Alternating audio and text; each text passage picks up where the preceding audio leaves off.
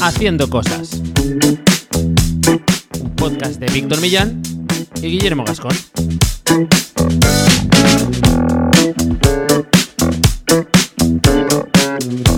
Bienvenidos y bienvenidas a Haciendo Cosas, un podcast para hacedores de cosas, gente que tiene ideas e Internet es su mesa de trabajo.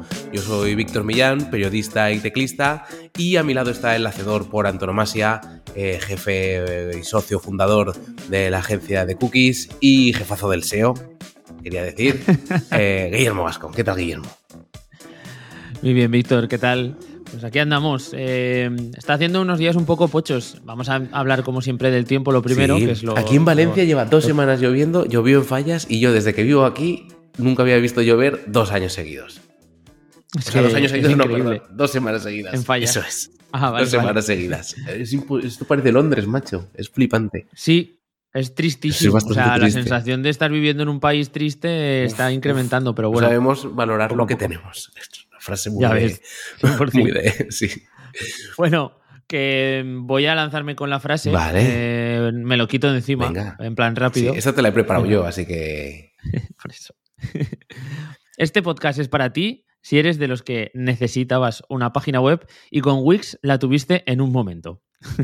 Yo creo que... O si eres de los que te has cruzado esta- con este anuncio de Wix en YouTube durante dos años seguidos, que ha sido eh, de los coñazos más heavy es. y, y de las estafas más grandes. Ojo, eh, no son los únicos, eh, también te lo tengo que decir. Primero pusieron al Luisito Comunica, ¿no? Creo que que sí. decía, con Wix la tuve en un momento. Y luego estuvieron un montón de años eh, explotando a un fotógrafo desconocido que decía, quería montar una página, no sé si igual era muy Sí. conocido. Y con Wix la tuve en un momento. Y bueno, Y el, había también uno de, de que tenía un gimnasio, que Ah. montaba la web del gimnasio prácticamente con dos clics. Bueno, hay un montón. Luego aparecieron otros cogiendo el relevo sí, eh, sí, de esos anuncios, pero bueno. Y ahora hay otro por ahí dando vueltas que es un poco, han cambiado un poco el formato, pero ahí está. Eh, ¿Por qué esta frase que mm, por una vez tiene sentido? Pues porque hoy vamos a hablar de las tecnologías o de, digamos, de, de- de qué herramientas usaríamos para crear una web a día de hoy. Current year, en 2022. Eh, y hacemos este episodio porque queremos abrir un poco nuestras mentes. Eh, luego comentaremos. Guillermo ya lleva pues eh, en The Cookies trabajando con tecnologías distintas a WordPress y yo he empezado a rascar un poco algunas cosas, me he metido en cosas, mundos que no creeríais, cosas de las que no he podido salir y he tenido que recoger cable, pero estoy viendo alternativas a WordPress y mm, por primera vez seguramente en, eh, pues en mi carrera me planteo posibles alternativas para montar algún proyectillo o algo así, que es complicado. Pero de todo eso queremos hablar, sobre todo porque hay muchas opciones. Yo creo que en cosa de dos, tres años se ha abierto mucho la manija, ¿no? ¿O qué? ¿Tú cómo Sí, lo ves? o sea, sí, eh, yo creo que se han abierto las opciones porque se han acercado un poco estas tecnologías, entre comillas, más hard, eh, hard user.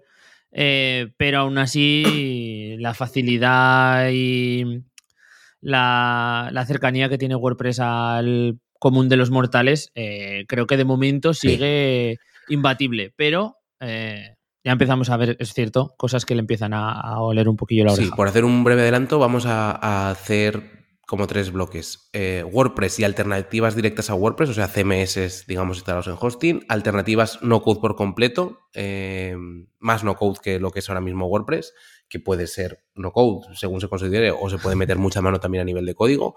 Y eh, las opciones, digamos, más novedosas. Así que vamos con la comunidad, si quieres, Guillermo, que joder, está muy, activa, ¿eh? Nuestra comunidad en Joder, Telegram, nuestro eh, grupito. es, es, es una comunidad que mm, en cuanto te descuidas ya Sí. te pone lo típico de más de 50 mensajes que dices, ¿cómo? Ojo, ojo. Sí, sí, la verdad que está, ha estado bien porque cada uno lanza sus dudas, cada uno lanza sus preguntas. Habéis hablado de, de hosting, de las dudas a la hora de contratación. Habéis hablado también de decisiones laborales, ¿no? Porque Sí. comentaba alguien que tenía una propuesta, que, que no sabía qué hacer, si cogerla, no cogerla. Bueno, debates en realidad profundos Sí. y creo que muy interesantes. Así que si estás escuchando esto y te mola eh, estar en una comunidad de gente que hace cosas, porque literalmente eso sí que es verdad, la gente que está dentro hace cosas Sí. eh, y presentan sus propios proyectos, etcétera. eh, pues te puedes unir entrando en nuestra web haciendo cosas.online barra comunidad y ahí te, te, redirigirá a Telegram. Que yo en, esta semana he mandado ya un aviso que como se pongan tan intensos, vamos a tener que abrir un Discord y, y ahí se creará un subhilo o algo. Yo no veo el Discord todavía, ¿eh? Pero bueno. Todavía no. Todavía no lo veo, todavía no. Todo se hablará. Si queremos ser una comunidad como la del anillo, que se precie, tenemos. Claro. claro eso solamente puede haber nueve. Sí. Claro. No. bueno, esto, dicho esto, em, creo que sería guay comentar un poco también que el episodio anterior eh, en el que entrevistamos a, la gente de Unancor fue muy bien, tío. Eh, la verdad que la acogida ha sido muy buena. Incluso he tenido comentarios de, de mi padre me dijo, oye, escuché este episodio, estaba muy bien y me, pareció muy interesante. Sí, sí. sí, Es que, Jolín, eh, de verdad que creíamos que había una historia tras ella y estaba muy guay haber traído a un perfil como el de David, pues de una persona que lleva haciendo cosas un montón de tiempo y al final, eh, pero digamos, tras una marca y, y bueno, pues contar un poco la experiencia, tanto montando esta empresa, que al final es pues mm, em, tirar para adelante un proyecto que, no es montar, digamos, una, una web en WordPress, que es de lo que vamos a hablar hoy, y, luego su pasado nichero y presente también aún eh, con muchos temas de SEO y muchas inquietudes, ¿no? Así que yo creo que estuvo muy bien y la gente y se ha escuchado un montón, así que muy guay. Sí, sí, sí, sí. Mola. Y pues bueno, aprovechamos y comentamos que también estamos agradecidos, pues porque son la empresa que patrocina nuestro podcast y son la gente que pues permite meter un poco de liquidez a nuestros bolsillos para que podamos invertir un tiempo aquí interesante con vosotros compartiendo más cositas. Los que no conozcáis un Anchor, unanchor.com es una plataforma eh, donde podemos crear eh, una serie de eh, enlaces, una serie de apariciones en otros medios, en otras páginas web, que nos van a otorgar visibilidad a nuestros proyectos. ¿no? Es una técnica, podemos decir, de, para amplificar un poco la, autoridad y también la visibilidad de nuestros proyectos, pero al mismo tiempo em, también nos permite trabajar la pata del inbuilding. A nivel de, de SEO esto es súper importante un Anchor pues, nos propone eh, un montón de medios y un montón de webs especializadas, incluso periódicos digitales que, todos conocemos, donde podemos insertar una noticia, donde podemos aparecer mencionados y eso nos va a dar ese punto extra de visibilidad y ese punto extra a nivel SEO. Vamos a decir también que tenemos un código de descuento con el que un código, perdón, un cupón con el que se nos va a añadir un 15% extra de la pasta que nosotros mezcamos, metamos en la plataforma. Si metemos 100 pavos, pues entrarán 115. Y em, si no habéis entrado nunca, que sepáis que ahora la plataforma ha, sufrido un lavado de cara muy importante, ha mejorado temas de performance, va muy rápida, va muy fina. Tiene módulos muy interesantes donde nos recomiendan cuáles son los enlaces que mejor se adaptan a nuestro proyecto por temática y también por seguridad, ¿no? De, sitios recomendados. Y para terminar ya con el speech, tienen un montón de herramientas que son gratuitas que solamente por registrarnos ya vamos a tener acceso a ellas, como por ejemplo un tracker de palabras clave que todo el mundo quiere saber por dónde se están posicionando nuestras palabras clave objetivo en nuestro proyecto. Así que todo esto en unancor.com. Eso es. Ahí estamos vigilando cómo va haciendo cosas en nuestro en el posicionamiento en Google, que de momento la youtuber, no me acuerdo cómo se llamaba, que va de visita con sus hijos al centro, nos sigue ganando. Pero bueno, esperamos superarlo. Eh, vamos eh, al charco, Guillermo, que tenemos un charquete. Eh, bueno, pues. Cuenta, cuenta, Guillermo. ¿Tienes tu. Sí, me lanzo. Sí, dale. ¿Tienes charcazo? Puf. Pues esta semana me he metido en un, en un pequeño eh. proyectillo con, que me da miedo. con mi hermano, que siempre me pasa siempre esto, ¿eh? Sí. Eh, me pasa de vez en cuando, mi hermano me viene con una idea o, hablando entre los dos nos sale alguna idea, etcétera, y otra vez, pues de lleno. Y mm, estamos haciendo como una especie de landing de nicho, va a ser un proyecto tipo Em, rank and Rent, estos que posicionas por ciudades y luego alquilas eso a diferentes em, empresas. Em, pues bueno, estamos aún todavía en la fase de plantar la semilla. O sea, ni siquiera tenemos eh, nada eh, montado a nivel de WordPress. Sí que hemos comprado el dominio. Ese es el primer Ah, paso. amigo. Creo que esto. Ah, amigo, claro. Sí, sí. Pero bueno, est- está dado ese primer paso, así que nada, yo os iré contando. Casi, casi puedo decir que no he hecho nada en esta ocasión, ¿no? Que solamente eh, he aguantado un poco la info que me venía por parte de mi hermano.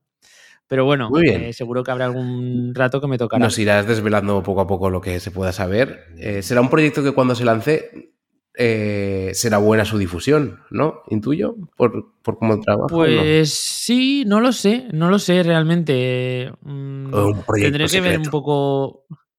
Eh, no, fíjate, no, no es el típico proyecto que quizá desde el principio me, me gustaría montar en abierto. Vale. Porque veo que hay como mucho. No lo sé, no lo sé. Vale, en, vale. esta ocasión creo que no, no tengo ni idea. Bueno, pero cuando esté lanzado. Bueno, eh, ya veremos, ya veremos, vale. vale. Lo dejamos ahí. Muy buena forma de, de dejar ahí botando el balón. Vale. sí. ¿Y tú qué? Pues yo he estado en fallas aquí en Valencia, la verdad que muy bien, pasadas un poco por lluvia, pero muy bien. Mirando hostings, porque preguntaba el otro día por la comunidad en Telegram, porque, porque quiero mirar otros hosting. He estado siempre en web empresa y quiero mirar otras opciones. No estoy del todo descontento con web empresa, pero últimamente ha habido un par de cosas que no me han gustado del todo y, y quiero simplemente coger otro hosting porque quiero eh, mover algún proyecto y, y demás. Y luego también eh, relancé por fin, esto no sé si lo llegué a decir, mi, la primera edición de la newsletter, digamos, a nivel regular de, de la, de la nueva newsletter, que se llama Tierra B. ¿Qué tal fue, por cierto? que- ¿Cómo? ¿Qué tal fue? Bien, se han dado de baja poca gente. Y el primer mail, muchas eh, respuestas eh, de gente respondiendo Hostia, correo. qué guay. Muy chulo, claro. Bueno, Sí, esto eh, viene de mi día de, de fama en Twitter. Entonces se sumó mucha Claro. gente y yo pensaba, pues muchos se dan de baja. De momento no. Lo que pasa que, como todo review, pues bueno, tengo dudas de la entregabilidad, tengo dudas de ciertas cosas, de Sí, cuánto tío. llega spam, de cuánto no llega spam. Yo creo que los mails llegan, pero a qué carpeta llegan ya es otra historia. Entonces, claro. Voy a Esa mandar. es la, esa es la Eh, creo que cuando se envíe, cuando se publique este episodio, habré mandado ya la segunda edición, eh, que sale cada 15 días. Em, tengo dudas de eh, cuánta gente aún ni ha, descu- ni ha descubierto la primera y se puede topar con la, con Claro, la tercera. claro. eso, ¿no? Pero bueno, quien quiera eh, apuntarse o ver de qué va la historia, tierrab.com, B de burro. Y ya está, y vamos con el temazo del día porque hoy tenemos eh, tela que cortar. Sí. Guillermo, eh, hoy, te- hoy es uno de esos días que tenemos mucha chicha y hay que ir más rápido que un WordPress con muchos plugins instalados. Vamos Sí, a ir, eso es si, lo que si vamos metiendo eh, como así cosas graciosetas eh, de este mundo. Un tema muy de... No, solo- no tengo ninguna preparada. gracioso. Es muy gracioso, ¿no? Van a salir muy naturales, sí, sí, sí. sí. El Club de la Comedia. Vale. Pues bueno, ¿por qué queremos hablar de esto, Guillermo? Eh, pues porque WordPress está genial. Yo creo que mm, em, sigue siendo la principal mm, vía de entrada de mucha gente y eh, escalable a muchos niveles, pero queremos. Eh, hemos abierto un poquito la mente y queremos hacer que todos los hacedores y toda la gente que nos escucha eh, abra también un poco la mente. Sepa que existen alternativas y yo creo que seguro, seguro, seguro vamos a nombrar alguna que, que, que la gente que nos escucha no conoce. Y luego también Sí. por tu caso en The Cookies, donde ya con Alberto, digamos, como desarrollador, pues habéis explorado lo que es hacer webs, eh, digamos, desde un punto de vista de, de desarrollo completo, no tirando, digamos, de, Hmm. pues tirando de, de frameworks y de, y de algunas bases, pero no de algo tan básico como hacen el 90% de las agencias quizá, que es tirar un WordPress, ¿no? Aunque sea más o menos Eso es. pro o no. Eso es. Bueno, a ver, aquí eh, tampoco podemos decir que haya- o sea, no, no se trata de decir que sea mejor o peor, ni vamos a intentar convencer a la gente de que utilice alternativas a. WordPress, porque, porque al final es un camino que está ya muy hecho, Sí. muy contrastado, hay muchos proyectos funcionando muy importantes sobre WordPress Sí. y, y- y- y no se puede decir muchas cosas mm, malas de, WordPress. Al contrario, ¿no? Tiene muchas bondades. Pero sí, vamos a picar un poquito en otras alternativas y a ver qué les parece. Sí, al final de cuando repasemos todas diremos un poco con qué tipos de web o tipos de proyecto nosotros plantearíamos salirnos de WordPress o no. De esto simplemente es por eh, la opción de rascar un poco qué hay más allá de WordPress, ¿no? Que, que, hay vida más allá, más allá de lo que parecía que antes parecía que había una dicotomía entre WordPress o una web hecha picada código, pues ahora han surgido muchas alternativas o una web con Wix. Pero bueno, ahora hay más alternativas. Entonces, bueno, ¿qué opciones tenemos? Las hemos planteado en, cuatro grandes eh, bloques, digamos. Eh, uno, un CMS instalado en un hosting, como es el caso de WordPress de toda la vida. Otro, pues una, web picada a mano, digamos, o hecha, hecha a mano o hecha a través de, digamos, de de, distintos sistemas. Sí, con frameworks o similares, sí. Pero vamos, hecha por un desarrollador, es decir, algo que no haríamos nosotros para. algo que no haría alguien que no es desarrollador, vaya. Luego la alternativa del Jamstack, que de esto explicaremos y, ahondaremos en, qué es este, este, nuevo, este planteamiento, que no es nuevo del todo, pero que así que está bastante al alza y seguramente lo iremos escuchando más en los próximos años. Y luego las alternativas no code. Entonces tenemos CMS, picar código lo vamos a dejar aparte, Jamstack y no code. Y, a partir de ahí, pues vamos a ir tirando millas. Así que, bueno, empezamos si quieres por las opciones que tenemos de CMS instalado, que la primera, como no, es WordPress. Ya hemos comentado todos, el 40% de las webs del mundo están basadas en WordPress y es una opción la más sólida, yo creo. Luego mm, ahondaremos, repetimos, esto no es la intención de decir eh, ponerle, hacerle una cruz a WordPress, sino de abrir un poco miras. Eh, sí.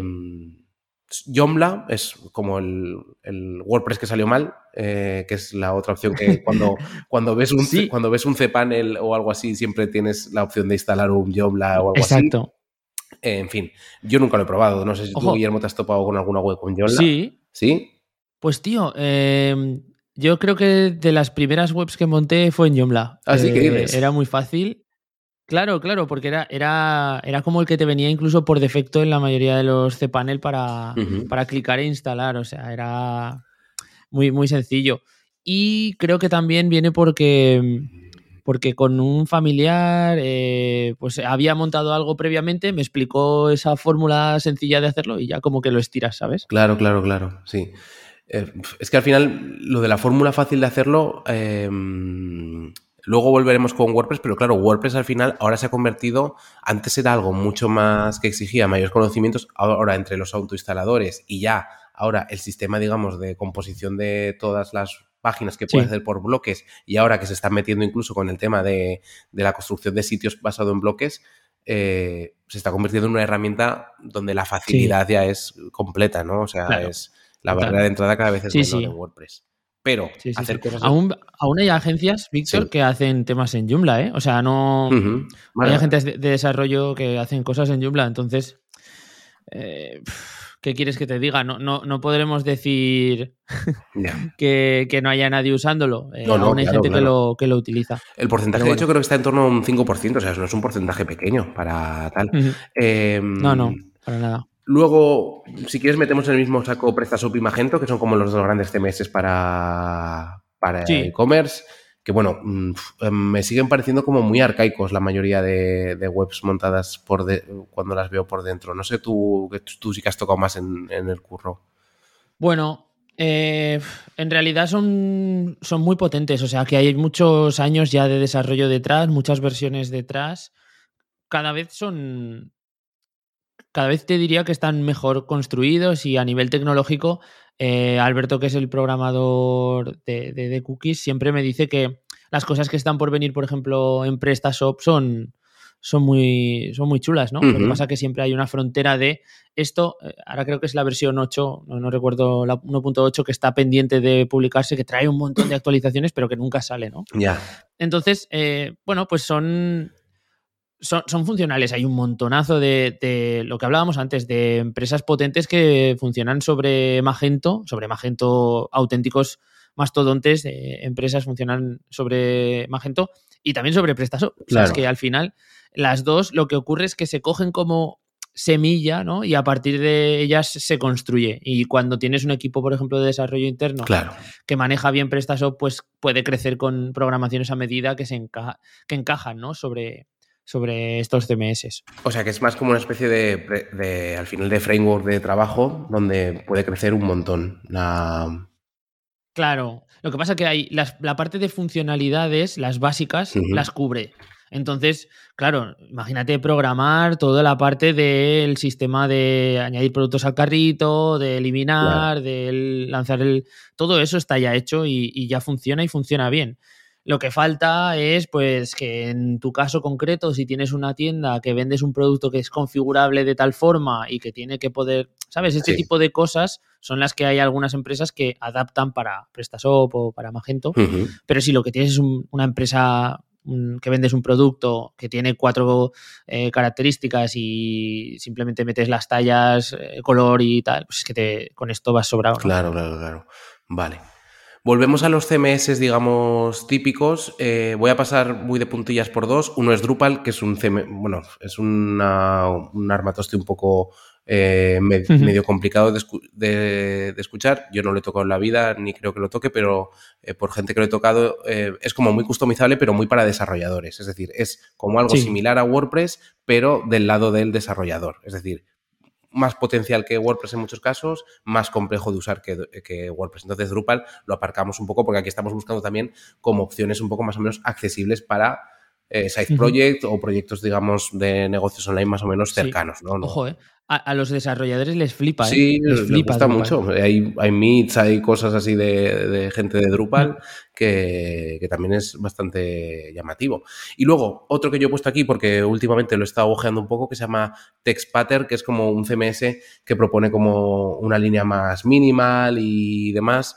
En fin, no lo he llegado a instalar, entonces eh, no puedo decir nada, pero a mí me llama la atención por si alguien se anima a probarlo y demás, porque eh, a la gente dirá, vale, yo estoy acostumbrado a, llegar a mi hosting, eh, o sea, contrato un hosting, por ejemplo, y con un autoinstalador Sí. en cPanel meto el WordPress. Pues bueno, con herramientas tipo Softafoculus, nunca la pro- no, no pronuncio bien, Sí. eh, están, están integrados en muchos hosting vía cPanel y demás, tienen autoinstaladores vía Softafoculus de, de este Sí. tipo de, de, por ejemplo, de TextPattern eh, o de otros CMS. Que, o sea, que son, no, no hay que no hay que saber código, digamos, para instalarlo. Sí. Y otra, Sí. otro CMS donde sí quería detenerme un poco más porque es más nuevo, más novedoso y que puede hacer más chiribitas es Ghost. Imagino que habrás oído hablar de Ghost, ¿no, Guillermo? Sí, sí, de hecho, eh, cuando me lancé a montar eh, la web de mi web personal, la de guillermogascon.com, Sí. la primera versión la saqué en Ghost. Ah, sí. Porque sí, sí, sí, tiene. O sea, también se podía trabajar con, con Ghost eh, mediante eh, tecnologías. O sea, Jamstack, en- sí. con, con un. Sí, Sí. exacto. Sí, lo usas como. Entonces- ahora iremos como un CMS, digamos, sin cabeza, ¿no? Sí. Exacto. Entonces estuve un tiempo usándolo así. Lo que pasa es que eh, tenía mucha dependencia de- del programador para poder tocarlo y, y al final tuve que cambiar. Pero sí, sí, eh, también tiene la versión esta que, como dices, para... Sí. para- Y, y creo que incluso ellos mismos tienen una propuesta Sí, tipo hosting, Sí, ¿no? eso es. Ghost, que la gente lo puede ver en ghost.org, es un, también es una propuesta de código abierto y em- empezó, su propuesta inicial es como para eh, publicar un, bo- un blog y mandar newsletter y monetizarlas. O sea, lo que te crea es como una especie de opción para crear un membership site. Un membership Sí. donde tú mandas contenido y entonces cobras. Eh, eh, hay planes que empiezan, creo, por los 9 euros al mes para que la gente se haga una idea. Y tienen la opción, que es donde está esta opción de, pagar, que es Ghost Pro, donde ellos te autoalojan la web y tú te la haces, digamos, pues sí que en un par, en un par de clics tienes para elegir varios temas, muy similar a WordPress, con un, un interior, digamos, un, un- administrador pues más minimal, más limpio quizá, más rápido. Eh, la verdad que la experiencia es bonita. Y luego... eh. Pero claro, son 9 euros al mes. Eh, y es menos, mm, tiene plugins, cada vez van añadiendo más add-ons, pero no llega al nivel de WordPress ni de lejos, donde hay muchos años con una comunidad de detrás, pues inventando muchas Sí. cosas y, y demás, ¿no? Pero bueno, es una opción que es Sí. llamativa.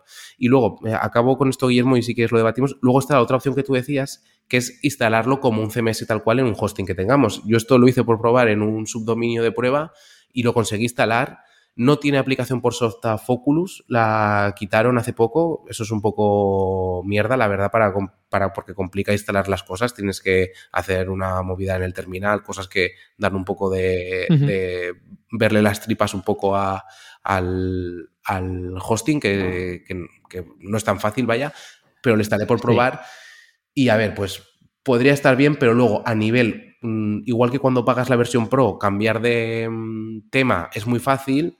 Cuando pagas, o sea, cuando instalas el CMS, que es código abierto, que es gratuito, primero, antes de pegar, pegar, te, pegas, te, pegas, con la instalación y luego tocar lo que es la plantilla es mm, muy sí. complicado, porque está basada, sí. es, es, bastante complicado. Entonces, yo creo que podría ser una opción, luego valoraremos, para según qué proyectos muy basados en contenido para montar un blog donde digas, vale, pues pago 9 euros al mes, que es el plan más básico, y voy viendo. Y al final, comparado con sí. un hosting, pues es más dinero que un hosting, desde luego, pero bueno, como experimento, como prueba, puede estar guay. O como algo que vaya directamente a monetizar ya, digamos, con contenido. Sí, sí, sí, sí. Estoy de acuerdo. Eh, sinceramente, de todos los, los que hemos dicho, eh, lo más importante de todo al final es el, el, volumen de comunidad que hay alrededor sí. de los mismos, porque es lo que te va a permitir que haya avances en muchas otras ramas y no solamente en la rama de si se desarrolla más o menos Ghost o si se desarrolla más o menos PrestaShop. Es que, por ejemplo, a nivel SEO, en, sí que es cierto que ya los CMS cada vez tienen más en cuenta cómo se comportan estos desarrollos con los buscadores, pero cuando están un poco verdes o cuando no tienen tanta comunidad detrás, sí. pues las exigencias que tienen en este sentido suelen ser más, más bajitas. Uh -huh. Entonces, eh, por ejemplo, Ghost eh, tiene un, un acercamiento a, a, lo que serían optimizaciones técnicas SEO bastante flojas, igual que Drupal tiene bastantes problemas a nivel, a nivel SEO, igual que PrestaShop y Magento, por defecto, si los publicas tal cual se propone el CMS, eh, también arrastran muchos problemas y Joomla ya eh, no te quiero ni contar. ¿no? Incluso WordPress, que es como ultra, eh, bueno, que tiene una comunidad más grande seguramente de todos estos detrás, pues arrastra algunos problemas que tenemos que ir solucionando mediante otros plugins sí. y tal pues imagínate el resto que no tienen tanta gente presionando para que salgan claro. esas alternativas ¿no? dentro de, de, funcionalidad. Ghost, en la última versión que instalé, bueno, la última que instalé, y creo que es la más reciente, eh, tiene un, una opción que recuerda mucho a cómo tocas los snippets, por ejemplo, en RankMath, para cada uh -huh. entrada. Lo que pasa es que a nivel de opciones generales es mucho más limitado. Entonces, claro, bueno, ahí está el tema. ¿eh? Pero bueno, o sea, en, sí. la mayoría tú te dejan modificar las metas. Sí. Pero claro, tú no sabes si puedes controlar la indexación, si las canonical apuntan bien, sí, si puedes gestionar también el fichero robots. Bueno, cosas un poquito, un poquito más eh, complicadas, ya a lo mejor dudas, ¿no? Y entonces eso te dice bastante. Sí. Pero vamos, para una opción basada muy en contenido, por experimentar, tienen 15 días de prueba. O sea, si la gente quiere meterse por trastear un poco, o sea, sí. uno se atreve a tocar y decir, pues en este proyecto instalo este CMS, ya hay que sudar un poquito, no es tan fácil, pero bueno, puede ser. Pasamos, si quieres, sí. Guillermo, a las tecnologías vale. Jamstack. ¿Quieres explicar tú qué es el Jamstack? Sí, bueno, básicamente eh, sería como eh, una opción en la que nosotros mmm, no, no, no, no, trabajamos mediante el servidor al uso, uh -huh. ¿de acuerdo? Que estamos acostumbrados, sino que eh, generamos unos estáticos que se comparten mediante una red de DNS, por así decirlo, y, y lo que se consume desde el navegador Eso. es toda la web, ¿no? Uh -huh. Se te descargaría toda la web y tú ejecutas toda la web desde el navegador. Y esto te permite pues que la velocidad de carga o la, la experiencia que tienes de carga eh, entre páginas, pasando entre URLs, sea mínima porque es que prácticamente la web la tienes ya descargada, ¿no? Claro. Hay un montón de otros tecnicismos que obviamente yo no soy aquí el más experto, pero bueno, básicamente es esto. Eso es, que es el, es el propio navegador el que eh, coge todo el peso de la web y no está haciendo llamadas al servidor, que es lo que ralentiza pues en las web, por ejemplo, basadas es. en, en WordPress. Esto en realidad Exacto. es una especie de modernización de una vuelta al pasado que eran, al principio todas las webs eran estáticas. Las webs hechas en front page claro. no se podían tocar más allá. Sí. Tú subías un archivo HTML con CSS y no lo, para, para, tocarlas tienes que editar el código. Aquí se ha conseguido sí, pero no. puentear, claro. Aquí se ha conseguido puentear ese claro. sistema para que haya un sistema editable. ¿Cómo se hace? Claro. Bueno, sí, sí. ¿Quieres? Bueno, ahora... Lo que te quería, la diferencia, Víctor, lo que te quería decir es que al final esa, esas webs antiguas seguían alojándose en un servidor al uso Sí, y, las y para consultar una página u otra seguías haciendo consultas Sí, al servidor. verdad. Te servían una página estática, que al final es lo que se consume, eh, pero eh, eh, lo que hablábamos, eh, hacía esa consulta del servidor y tenía que tirar de los recursos de- del servidor. O sea, es un poco, creo que la diferencia. Sí. Claro. Nos ahorramos, digamos, la base de datos, que es donde WordPress más suele dar problemas cuando trabajamos con proyectos muy grandes y nos pide más exigencia de recursos, etcétera. ¿Qué pasa? Que este sistema ya está, pues bueno, eh, bueno, si quieres ir contándolo tú, Guillermo, que lo tienes más por la mano, Sí. yo lo he dividido un poco Tiene- en tres cabezas, digamos.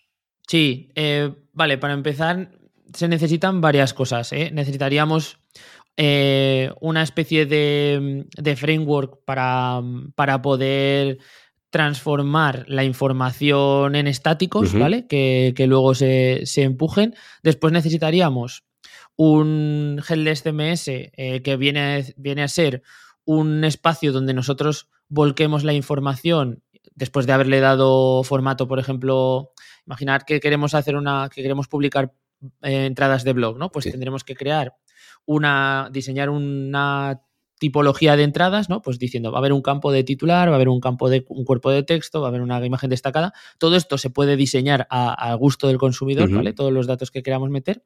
Y eh, de algún modo sería como ese back office que nosotros podemos utilizar para volcar la información que luego se pinta mediante los- lo, lo que hablábamos, los frameworks, eh, como Gatsby o como Jekyll o como tantos otros, Sí.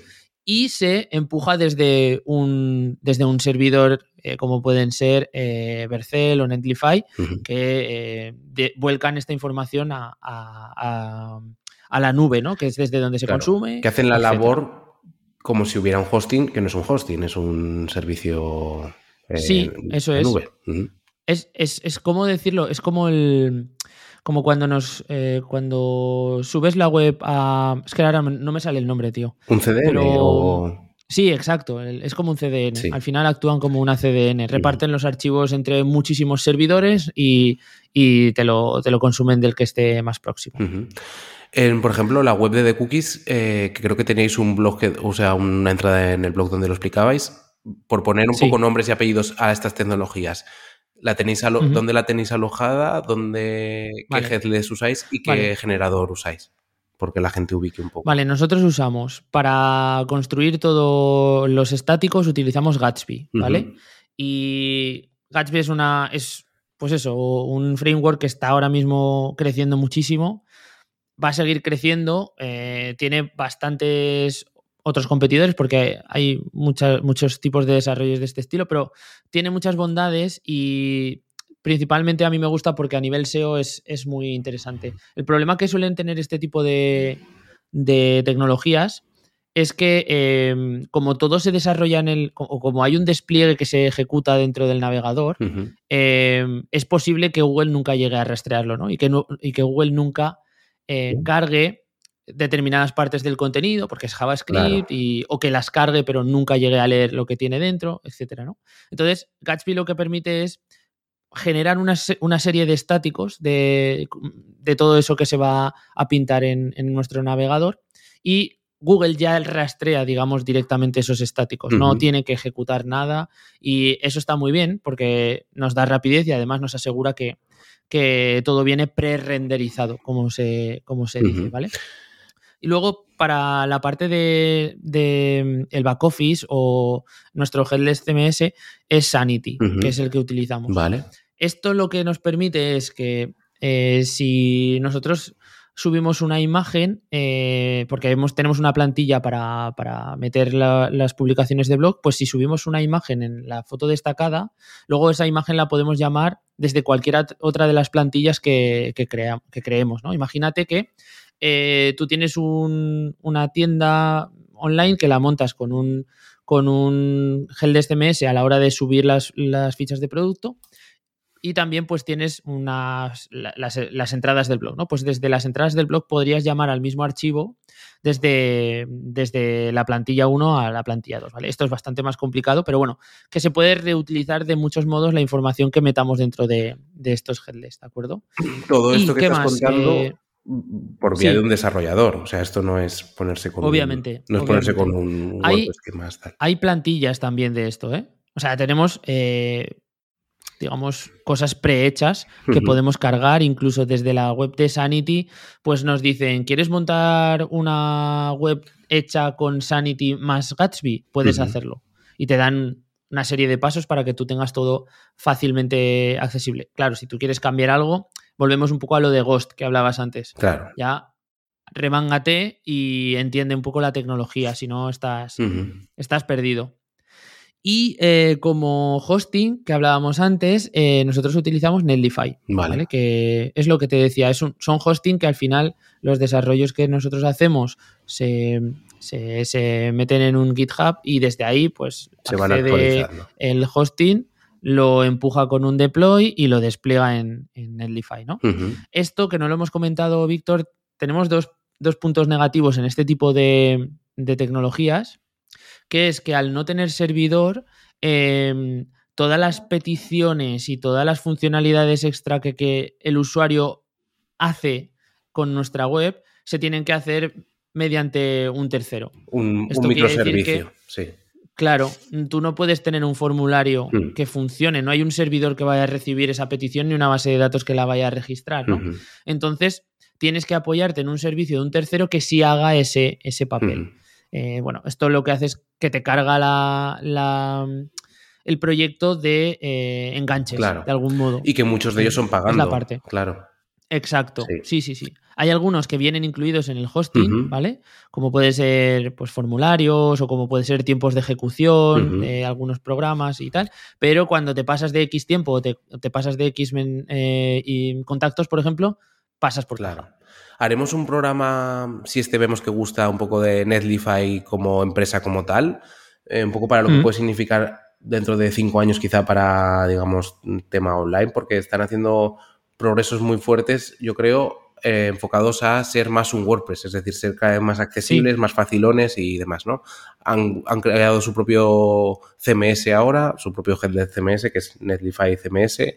Eh, y bueno, por si a alguien le pica un poco la curiosidad, eh, algún nombre más por si quieren meter en la web, pues hay otro generador de sitios estáticos que hace la función de que comentaba Guillermo de Gatsby en su caso, que es Jekyll, que por ejemplo está montado con eso la web de toda la web, todas las web de donde Netflix eh, sirve sus comunicados de prensa, está montado con Jekyll. Eh, donde Spotify eh, monta su blog, digamos, de a nivel corporativo, está montado sobre Jekyll, para que veamos un poco, digamos, por dónde se mueven este tipo de, de, herramientas, ¿no?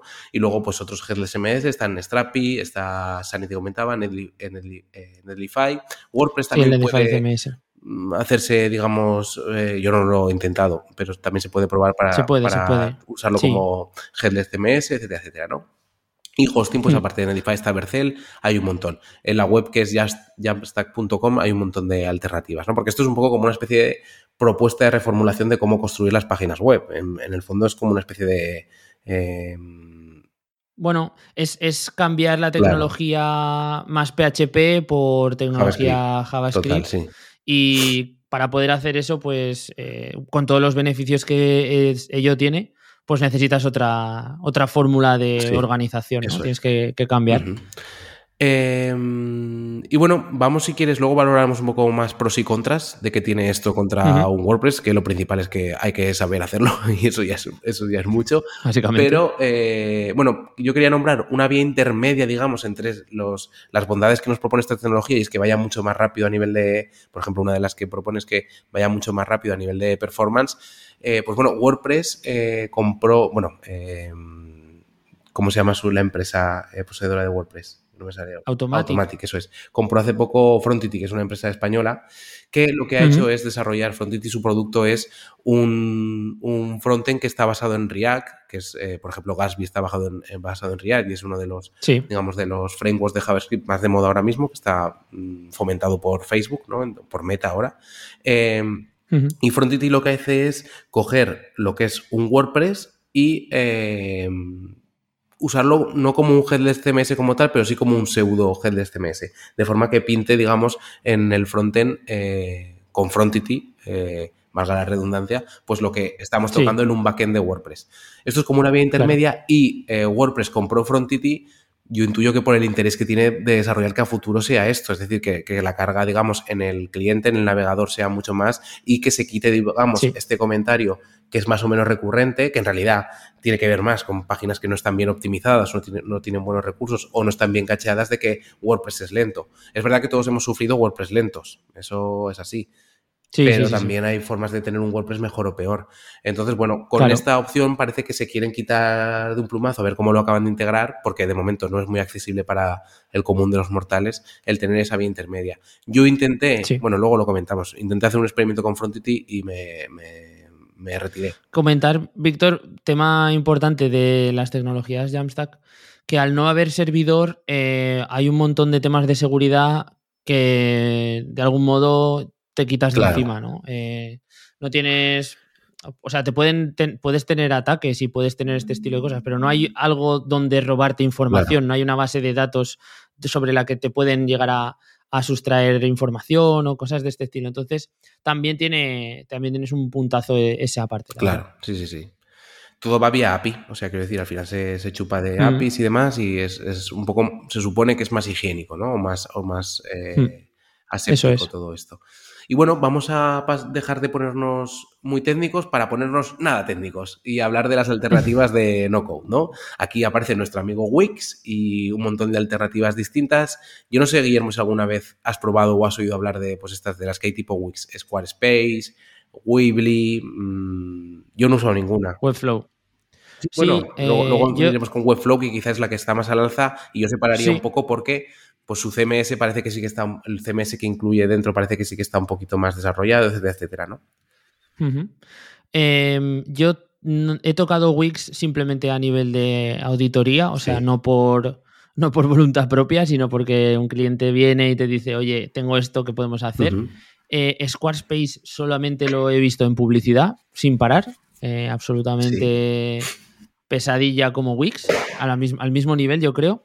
Otro que, no hemos mencionado es Shopify, que también entraría dentro del no-code. Si Porque, Sí, yo lo había puesto, nos lo hemos saltado, lo había puesto en la parte, digamos, de no sé dónde, pero hay que nombrar Shopify, sí, desde luego. Sí, eh, tiene, tiene ese punto híbrido, ¿no? De tal. Sí. Como, como no es un CMS tampoco, porque no, no tienes esa capacidad. Bueno, o sí, es que claro, es, el, eterno debate, ¿no? Pero bueno, podríamos ponerlo un poco como a caballo entre una tecnología de CMS, no code, ¿no? Eh, em, y Webflow también lo has tocado, ¿verdad? ¿No? En algún cliente o algo así. sí, hace muy poco. ¿Y qué tal? Hace muy poco. ¿Qué te pareció? Pues eh, como es como un, WordPress súper vitaminado a nivel de diseño, ¿vale? Como con un compositor muy, muy bien integrado en... Eh, es como si tuvieras, imagínate que tienes la capacidad de tener en un WordPress un, un, Elementor, pero que funciona bien, ¿sabes? Un Elementor que no, te, que no te hace que la web sea como una auténtica mierda. Pues eso yo creo que es eh, Webflow. Tiene muchas, sobre todo está muy enfocado en diseño, visualmente se pueden conseguir webs muy, muy convincentes, muy bonitas y, joder, es sorprendente, pero creo que aún le queda mucho a nivel SEO, porque al final, claro. Eh, yo, voy, yo tiro a mi lado, ¿no? Eh, e-, es un sitio donde tú dependes absolutamente para cualquier cambio de que la web te permita o no te permita hacerlo. Tú no puedes decir si, por ejemplo, eh, en esta auditoría había que hacer una serie de redirecciones, tú no puedes hacer redirecciones mediante edición del fichero htaccess ah, y hacer un mapeo. No, tienes que hacer, tienes que utilizar un, eh, una herramienta que te dan ellos de redirecciones internas donde tienes que ir agregándola una a una desde origen a destino y bueno, pues esto es un, coñazo. Es un buen follón, ¿sabes? Sí sí sí, sí, Vale, vale, vale. Eh, y bueno, eh, digamos, mm, si quieres que empecemos valorando pros y contras justo por el no code y vamos de abajo para arriba. Vale. yo, pros para el no code lo veo que, pues, que puedes tener seguramente una web si te quieres crear un portfolio personal súper bonito y muy rápido el contra, quitando que usemos, bueno, Wix también, todos cobran, pero que todos cobran al mes. Al final nos vamos a meter, sí. creo que Webflow también se mueve en torno a los 9, 12 euros al mes. Pues al final es un dinero por tener una web alojada que para los que manejamos proyectos, bueno, y luego otro contra obviamente es pues todo lo que vamos a comentar en temas de manejabilidad, digamos, internos de, de cualquier web, ¿no? Sí, yo creo que la tecnología no code eh, tiene, hay una pequeña trampa ahí y es que para sacarle el rendimiento más chulo tienes que ser code, ¿vale? Eh, claro, tú puedes editar siempre, siempre te abre la opción de abrir código, ¿no? Claro. Claro, al final es eso. Siempre te da la opción esta de, bueno, pues edita el HTML o toca este CSS o si quieres meter aquí unas etiquetas en JavaScript, pues mételo. Entonces, claro, tienes ese punto de decir, hostia, qué guapo queda todo. Y fíjate, es arrastrar, ¿no? Arrastrar, editar.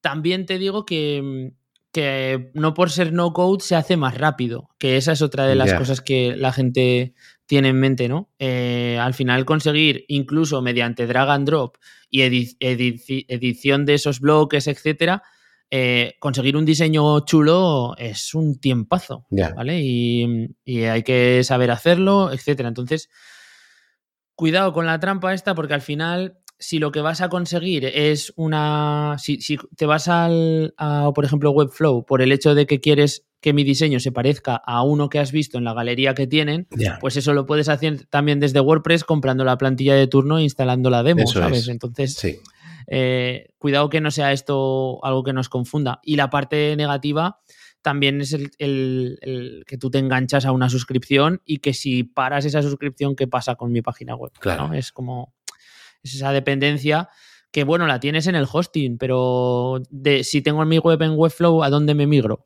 Esa web que, yo he pagado por hacer, por ejemplo. Claro. Sí, sí, sí, sí, sí, sí, em, y pros y contras de Jamstack, el primero la accesibilidad, ¿no? Digamos, para el común de la gente. Em, y luego otros contras que podía ser, pues es quizá lo que también hemos comentado, la dependencia de ciertos microservicios que pueden eh, concurrir al final en un pago, ¿no? En, que al final pues la factura sea poco a poco varias cosas, ¿no? Sí, aquí, eh, fíjate, si, comparamos Jamstack con No Code, que serían como los extremos, ¿no? Eh, en la parte de No Code la barrera de entrada es muy bajita, tú puedes con una tutorización empezar a tener algo de forma rápida. Eh, con Jamstack necesitas o ser técnico o alguien técnico al lado para conseguir cosas más o menos decentes, ¿vale? Ya ni siquiera hablamos a nivel de gestionar todo este entramado de, de, lo que tienes que montar para que esto funcione, sino que a nivel de diseño también te vas a tener que meter eh, buenas hostias en, maquetación y, otras cosas que el resto de las plataformas es cierto que te pone te pone bastante más fácil. Claro, ¿cómo fue tu experiencia, por ejemplo? Bueno, eh, te iba a preguntar, ¿cómo fue tu experiencia montando cuando eh, rehiciste tu web personal? Que la hiciste primero, has contado con Ghost, luego creo que acabaste tirando de Gatsby, no sé muy bien al final cómo Sí, correcto. Eh, ¿Cómo fue un poco el tema este? Pues. Em, para ti, visto desde fuera, quizá, ¿no? O sea, como. Sí, para mí fue como un reto. O sea, si te lo tomas como algo en lo que te, te, tiras la manta a la cabeza y venga, voy a intentar sacarlo. Eh, pero creo que estuve como un par de noches quedándome hasta las tantas de madrugada haciendo pruebas, volviendo atrás, tirándolo todo, volviéndolo a montar. O sea, en realidad lo único que quería yo era aprender y entender un poco la tecnología. Para eso me sirvió, pero no me sirvió para tener un producto bueno, porque no soy técnico. Entonces, si no tenía un problema con la configuración de la parte de servidor, tenía un problema con la maquetación porque hay cosas que no se veían bien, o si no, alguna funcionalidad no iba. Cosas así que, te hacen estar completamente parado siendo a lo mejor no un problema muy grave. Que en la parte de no code, pues estos frenos no te los encuentras, porque los problemas a, nivel funcional se solucionan con un check o quitando el check, y los problemas más bien de diseño, pues borras el bloque y todo funciona, ¿sabes? Sí, sí, sí, Entonces, eso es, eso es bastante, bastante importante. Y una cosa buena de los dos que no hemos dicho eh, es que, bueno, eh, en Jamstack lo hemos dicho, a nivel de seguridad, es, se supone que también tenemos temas eh, bien cuidados a nivel de performance, de velocidad de carga en estos no code, ¿no? Porque se encargan ellos de hacer esa gestión de servidor, de que todo lo que tienen programado encaje muy bien con sus servicios y también de seguridad, porque en principio si nosotros cuidamos con nuestras passwords para entrar al back office, eh, a nivel de servidor no debería haber ningún problema, ¿no? no gestionamos base de datos ni nada por el estilo, así que también es, una, es, una, es un punto positivo para el no code. Em, yo lo que comentaba de la experiencia con Frontend, por ejemplo, que es como un paso intermedio, eh, fue instalarlo y demás, fue para intentar montarlo en la web de haciendo cosas Y de nuevo, igual que no sé cuándo he comentado que, ah, con Ghost, que tuve el problema, o que una vez que llegas a la parte del frontend es como eh, muy difícil ya de tocar, pues aquí lo que pasa es que Frontend de momentos te sirve de inicio, luego puedes instalarle temas, digamos, que ya, que ya están hechos, pero te, te sirve los 2020 típicos de WordPress, un par de versiones, y tienes que pegarte con todo el frontend. Entonces, pues es una es una faena gorda. Entonces, es, mm, sí. Es lo complicado de todo esto. yo creo, pero WordPress yo creo que hmm. avanzará ahí porque lo tiene por la mano, ¿no? O sea, al final esto es un trabajo que lo están divulgando mucho entre desarrolladores, pero al final yo creo que esto acabará llegando, acabarán encontrando la fórmula para que, igual que ahora eh, con Gutenberg, pues la gente hace por dentro un poco lo que quiere. Eh, acabe llegando a nivel de más de uso, no un usuario, digamos, de calle, pero sí un usuario avanzado de, pues de que, que monte webs más o menos, ¿no? Sí, sí, sí, sí, sí, totalmente. Bueno, y, el último bloque es que sería el primero que hemos comentado de los CMS instalados. Pues a nivel de pros, toda la documentación que podemos encontrar y formación prácticamente gratuita para poder crear desde un PrestaShop, un Magento, un WordPress. Eso no te lo encuentras en ningún tipo de, tecnología Jamstack y todavía no la tenemos en, la tecnología eh, no code. ¿no? Eh, aún ahí sí que creo que se va a generar, ¿no? Se generará mucha comunidad, incluso avanzarán mucho más rápido de lo que lo están haciendo ahora. Pero si queremos empezar ya con algo fiable, funcional y tal, pues es como, es como la recomendación. Sobre todo para, para cosas rápidas, ¿no? Es un poco la, sensación que tenemos todos. ¿Quieres montar algo ya? ¿Quieres rápido? Pues te vas a un WordPress y pim pam. Claro, yo quería plantearte al final unas preguntas un poco para debatir y acá cerrar el capítulo, un poco de, por ejemplo, opciones Jamstack, vosotros las estáis trabajando con algunos clientes muy específicos de webs que son en muchos casos mayoritariamente estáticas o que tienen una actualización, pues bueno, instaláis, digamos, eh, sistemas con, los Gatsby de turno, etcétera, etcétera, ¿no? Claro, nosotros, por ejemplo, lo que hacemos es de entrada, cuando se define con el cliente la web, ya sabemos qué espacios tienen que ser dinámicos y qué espacios tienen que ser estáticos y ya todo eso que va a ser dinámico le damos acceso desde, desde el headless CMS. ¿no? En este caso, desde Sanity, creamos cada uno de esos campos que ellos quieren cambiar, etc. Y eh, siempre lo suyo será eh, empresas que la funcionalidad más compleja que pueden llegar a tener es la conexión a un sistema de formulario o la conexión a un, o lanzar una pasarela de pago externa, algo así, súper eh, sencillo. Si nos metemos en temas de mm, e-commerce, ¿no? De, vender, pues vamos directos a PrestaShop, por ejemplo. Eso te quería preguntar también, para montar un proyecto, digamos, a nivel eh, más de andar por casa o más, digamos, eh, emprendimiento, digamos, más, más mm, pequeño, ¿por qué optaríamos? ¿Por un Shopify? ¿Por un WordPress con WooCommerce? Y PrestaShop y Magento, lo yo me acuerdo que llegamos a intentar montar una página con Magento, ¿era no con PrestaShop? Sí. Tú y yo. Con PrestaShop. Ahora, yo me planteo esto, si montar un e-commerce, ¿con qué lo montaría? ¿Con WordPress o con Shopify? Hay que tener en cuenta que Shopify te vas a hablar, mm, pues no sé en cuánto está ahora, pero de 15 euros al mes no baja. Creo que es más, ¿eh? Creo que son 30 y pico. ¿eh? pues hay, que, pensarse. Bueno, y, que, crece conforme tú creces también. Sí, sí, sí, sí, Es como todas, ¿no? No, es, no es que te quedes ahí, sino que van a seguir subiendo conforme tú vayas creciendo. Que a ver, significa que te va bien. Yo en mi caso te diría, si no sabes nada, eh, para un proyecto, entre comillas, de no muy grande, tiraría directo para PrestaShop porque es una herramienta específica. Otra cosa es que me digas, es que yo me manejo de puta madre con WordPress. Pues entonces quizá te interesa meterte en WooCommerce por el hecho ese de estar ya muy, muy integrado en, la, en, las funcionalidades típicas de WordPress, etc. Y en Shopify me metería... Eh, Para hacer dropshipping. sí, un poco eso. No, no. si, si, quiero tener el control, eh, no me metería en Shopify, pero bueno, seguramente eh, por probar. Sería la única pero están, creciendo una pasada. Lo que pasa es que a mí me da la impresión, yo no he visto por dentro, pero no he tenido ninguno, me da la impresión que tampoco hay nada que aprender en Shopify, ¿sabes? Porque es tan fácil. Claro, es, como muy de sentido común, ¿no? Eh, producto, categoría, página principal y si quieres un blog. o sea, es que no hay más. Igual que con Ghost, sí que he tenido la curiosidad por meterme y ver un poco cómo es, que al final lo que te ofrecen es una interfaz más limpia y luego puedes instalarle pues como una especie de plugins y demás. Aquí no le veo mucho sentido. Y bueno, y luego nos quedamos eh, para proyectos, digamos, propios, ya lo hemos dicho, WordPress sigue ganando, sigue siendo el rey con diferencia a día de hoy, a nivel de practicidad, etcétera, etcétera. Incluso para crearse un portfolio Quizá para crearse un portfolio podríamos valorar alguna opción, pero es que todas te van a cobrar. Eh, de tipo. Claro. Mm, y si, si vas a, a, nada que quieras montar alguna web más, te interesa ya pasarte un hosting, contratar un hosting sí, económico. Sí, sí, sí. Eh, y bueno, alternativas como Ghost, mira, dentro de poco vamos a tener a una persona en el podcast que está monetizando con Ghost en España y ha montado un proyecto con Ghost en España. Entonces, yo Ghost, para, para proyectos basados en contenido, eh, sí que lo vería. Porque al final, si tú tienes, creo que lo estuve mirando, de hecho, cuando monté el tema, 500, eh, en la parte que ellos te alojan la web, con 500 suscriptores de pago, 9 eh, euros al mes. Entonces, son precios escalables y no cobran fee por lo que te pagan. Es decir, si todas estas personas les cobras un euro, un fijo, eh, vas a tener 500 euros y un gasto de 9 en el hosting. Entonces, es más o menos escalable, No, no, cobran fee. Y si tienes un sistema basado en, un blog donde hay contenido protegido o newsletter donde envías newsletter premium, pues puede ser una opción. Dentro de poco tendremos una persona que lo está usando a ver si está contento o no. Y bueno, yo creo que hemos llegado hasta el final. Hoy episodio sesudito, sesudito, ¿eh, Guillermo?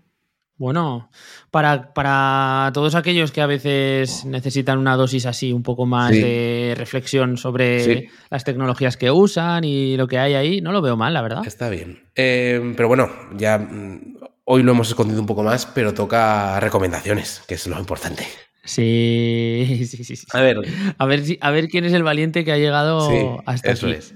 Yo, mira, voy a recomendar un podcast que se llama Ciencia o Ficción, que va de ciencia y ficción. Eh, la verdad que está muy bien y para la gente que sea friki de temas de ciencia ficción, eh, lo enfocan todos los programas. Eh, hablando como de hipótesis que se han visto en películas, en libros y tal, o de hipótesis que pasan por la cabeza, ah. y van cogiendo referencias pues de libros que se han visto en todos los formatos de la ciencia ficción. Y está muy entretenido, eh, lo presentan, bueno, van variando tres o cuatro personas con un tono muy amigable y muy de estar por casa, de estos que te sientes que estás entre colegas, así que, y muy técnico, porque hay un par de, hay algún físico, no sé qué, o sea que tiene, tiene chicha, está muy guay. Van con datos. Sí. Qué guay, pues este me lo, me lo escucharé. Yo es que ahora estos días he estado un poco, ¿sabes? estos, estos momentos en los que no sabes qué escuchar, que dices, venga, voy a buscar alguna alternativa. Y estuve buscando alternativas que, por cierto, yo utilizo Apple Podcast para escuchar podcast y han cambiado la portadilla de la aplicación y de repente ahora te da sugerencias. Te dice eh, podcast que podrían interesarte, cosas así. Y me salió Fitness Revolucionario, que ya lo conocía, o sea que es un podcast de Marcos Vázquez, creo que se llama, y ya lo había escuchado en entrevistas que le hicieron y tal, y dije, voy a ver qué tiene por aquí. Y joder, me, he escuchado como cuatro o cinco y me parecen todos súper interesantes. Está muy bien. Me parece... Sí, sí, sí, sí. Sí, sí, sí. Es una barbaridad lo que, lo que se puede llegar a aprender con podcasts de este estilo. Cosas que a lo mejor tú tienes en mente de nutrición y tal, pues te las justifica, les da una vuelta de tuerca. Y también me ha venido muy bien porque creo que tiene un punto de vista como bastante eh, de la tierra. O sea, como que no es nada extremista y, es realista en cuanto a cómo es la gente, cómo, cómo comemos, eh, y, no, y no estamos ni en, ni en hola, soy crudo y vegano, ni en el punto de vista de hola, soy carnívoro y solo habría que comer carne, ¿no? Tiene bastante. Está como. Sopesa todo mucho, la verdad. Yo a mí me gusta, me gusta mucho. He leído también algún libro suyo, el de salud salvaje y demás y tiene un enfoque bastante guay también para aprender. ¿eh? Así que está, sí, sí, sí, sí, total. Muy bien, pues Jolín, recomendaciones de primera calidad. Eh, sí, sí, hoy creo que muy gourmet ha quedado este, esto, ¿no? Este episodio yo creo que es bastante guay para embarcar. Luego lo escucharemos y habremos dicho mil barbaridades hablando de tecnología, que lo escuchará algún desarrollador y dirán estos y gilipollas de qué van. Pero bueno, espero que con WordPress no nos hayamos metido y con el no-code que tampoco nos salga ahora una horda de gente, de no-coders persiguiéndonos, por favor. Total, total. Eh, nada, pues despedirnos, decir que ahora que Apple Podcast ha renovado su eh, app, que entréis y que le deis a seguir, creo que pone ahora, no pone suscribirse. Es como un más, eh, Un más. Arriba a la derecha hay como una especie de circulito con un más dentro. No puede ser menos eh, visual Claro. eh, el botón. La, gente verdad. que se, que se suscriban a el podcast, que también nos siga en Spotify, donde puede poner cinco estrellitas, y en Evox, y en todos los sitios, entre los podcatchers que uséis. Eh, yo uso Pocket Cast, Exacto. Overcast, estamos en todos lados, haciendo cosas siempre, pero en todos lados. Es impresionante. Y nada, Guillermo, pues nos vemos Pues en siete días. Me parece bien. Chao, chao. Chao.